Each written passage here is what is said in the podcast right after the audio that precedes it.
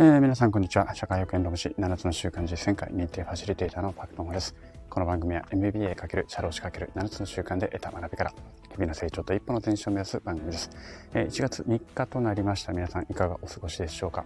えっ、ー、と、お正月三が日も今日までとなりますので、もう明日から仕事っていう方も多いのかなというふうに思います。私はね、えっ、ー、と、あさってまで、あ、明日まで休みで、あさってから、えー、仕事ということになりますね。なので今日は、えっ、ー、とね、妻の実家に来ております。年末年始は私の実家にいて、2日ですね、昨日、妻の実家の方に移動してきまして、えー、一泊して今日いるって感じですね。まあ今日の夜、夕飯食べて帰ろうかなと思っているところであります。で、えー、まあ今ちょうどね、あの妻の実家がね、あの神奈川の西の方にあるので、まあ、ちょっと田舎の方ですんでね、あの空気も綺麗で、富士山もすごく大きく見えるところなので、まあ、いつもあのお正月ここに来ると、あのランニングに行くんですけれども、すいません、えっ、ー、と、今もちょうど10キロほど走ってきたところであります。はい、えー、で、なんですけれども、まあ、ちょっとね、それで息が上がっているんですけれども、えっ、ー、と、まあなんか大変なお正月になりましたね。えー、1月1日元旦の日には、能登半島で大きな地震が起き、えー、まあ、被害がね、亡くなられた方もいらっしゃるということで、結構たくさんいらっしゃるということで、えー、大変なことになったわけなんですけれども、昨日またね、えー、すごい事件が起きちゃいましたね。事故ですね。え、ちょうどたまたま地震のテレビを、ニュースを私も夕方見ていて、パッと画面が切り替わってね、なんか羽田空港で火災が生じた模様ですみたいなものが始まって、なんだなんだと見ていたら、なんかすごいことになってしまって、もうずっと、もうそこから目が離せないですね。何が起きてんだと思って。うん。で、とにかく、最初の頃は何も情報がなかったので、ただ、ただ、なんか飛行機が燃えているという状況で、で、消化してる人たちの数も少なかったですし、あのね、何の情報もなかったので、どうなってんだかわかんなかったんですけれども、とにかくこれ乗客いたら大変なことになるなと最初の頃は思っていたんですね。で、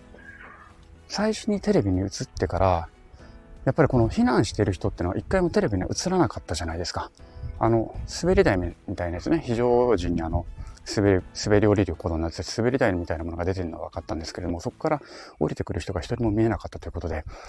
一体これは本当どうなっちゃってんだろうと思って、大惨事だなと思って、本当に固唾を飲んで見守っていたんですけれども、途中で、えー、乗客全員無事に避難したというようなね、乗員乗客全員無事に避難したというような、あの、報道が入ってきて、まあ、ひとまずね、胸を下ろしたというか、もう本当良かったなというふうに思ったわけなんですけれども、まあ、残念ながらね、その後のあの報道によると、その海上保安庁の方で、まあ、5名の方が亡くなられたということでありましたね。はい。ということで、まあ、あの、亡くなられた方がね、やっぱり出てきてしまったということは残念でならないですし、あの、ご冥福をお祈りするしかないわけなのですが、まあ、ちょっとね、思ったのは、ただこれ、まあ、起きてしまったことっていうのは、起きた原因とかね、要因っていうのはこれからおそらく究明されていくし、まあもしかしたら誰かしらの何かしらの責任というものが問われる可能性というのはあるとは思うんですけれども、ただ一方で起きてしまった以上、起きた直後からはもうこれ時間を差し戻すことは絶対できないわけですから、そのこからの対処というものが問われるわけじゃないですか。そういう意味においては、今回 JAL のこの乗務員の方々っていうのは、素晴らしい、あの、なんでしょうね。私そこに知り合いとか家族が乗っていたわけじゃないですけれども、でもとにかく全員をあの瞬時に避難させてくれたっていうのは、もうなんかちょっとね、あの、感動すら覚えるほどの、なんでしょう、あの、危機対応能力だったのではないのかなと思うんですよね。本当感謝したいぐらいの思いであるわけです。あの、これ、本当相当な訓練、あのトラブルとか事故に対する危機意識ですね。あの正常時から本当に危機が起き得るんだという本気度といいますかね、そのリアリティを持って、えー、その危機対応マニュアルであったりとか、危機対応の時のですね、訓練に挑み、そしてその訓練を徹底的に体に染みつかせるというかな、覚え込ませるということがなければ、おそらくこれできなかったんじゃないかと思うんですよ。あの瞬時に347人でしたっけね、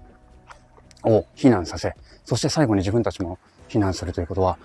これは、まあ、起きてしま、起きたことに対しては、何かしらの原因が究明されるべきですけれども、起きた後の行動としては、まあ正直本当、賞賛に値すべき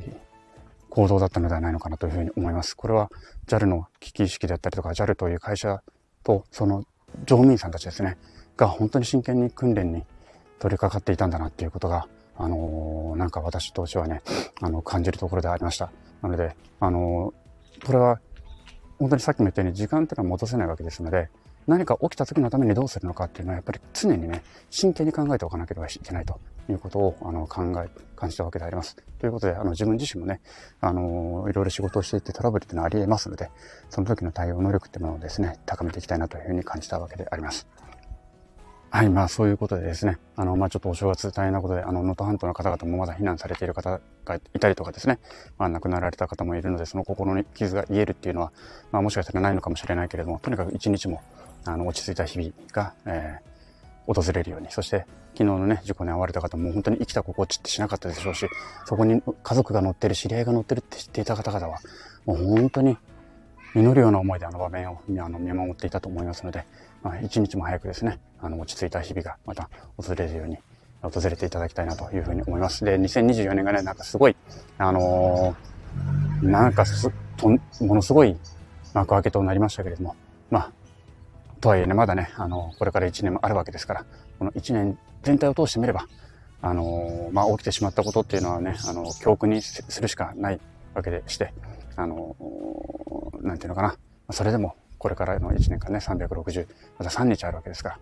えー、人々の暮らしがですね、平穏な日々に戻ることを祈ら、祈っている次第でわかります。はい。ということでね、えー、今日はこのぐらいにしておきたいと思います。また明日お会いしましょう。さよなら。